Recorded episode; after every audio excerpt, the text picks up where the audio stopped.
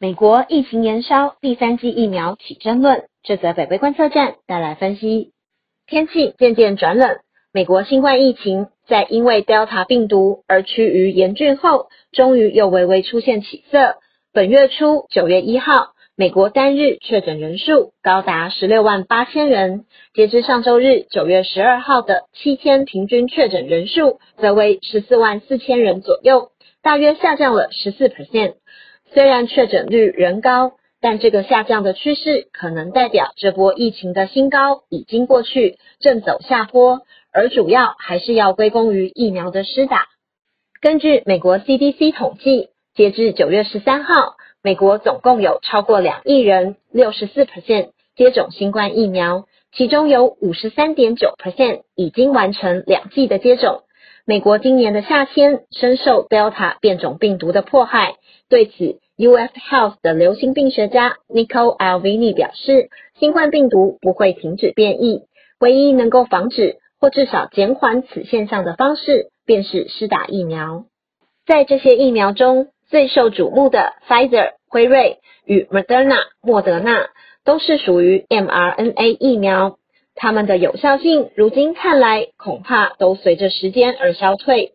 随着秋冬季的到来，美国 FDA 正如火如荼的讨论第三剂疫苗的必要性，并将于美国时间本周五九月十七号召开相关会议。莫德纳在本周三九月十五号公开了新的研究报告，指出在去年七月到十月间接种疫苗，但在其后仍然确诊的人数远远高于去年十二月至今年三月间接种后的确诊者。换句话说，这个研究报告显示，疫苗的有效性可能在接种过后会随着时间慢慢衰弱。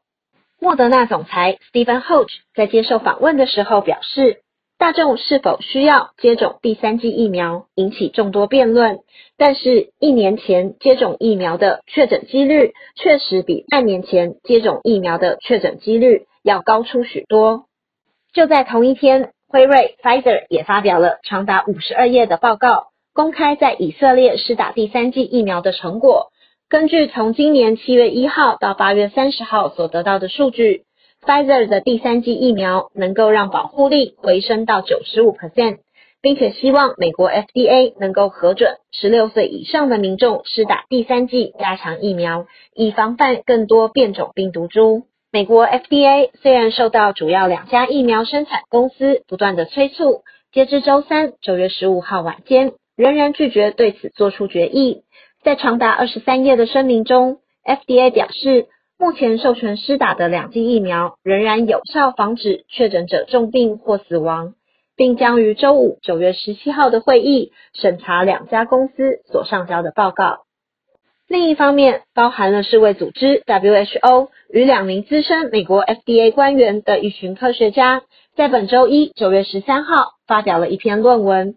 主张第三剂疫苗目前并非必要。WHO 于周三再次呼吁先进国家停止追加第三剂疫苗，把资源让给连一剂疫苗都无法普及的国家。WHO 的官员在记者会表示。非洲有众多国家的接种率低于两个 percent，现在开始大量接种第三剂加强疫苗，尤其是针对普遍健康已有防护力的人群，是不正确的。这则北威观测站就到这里，谢谢您的收看与收听，也请继续分享订阅北威频道，掌握重要分析。谢谢，拜拜。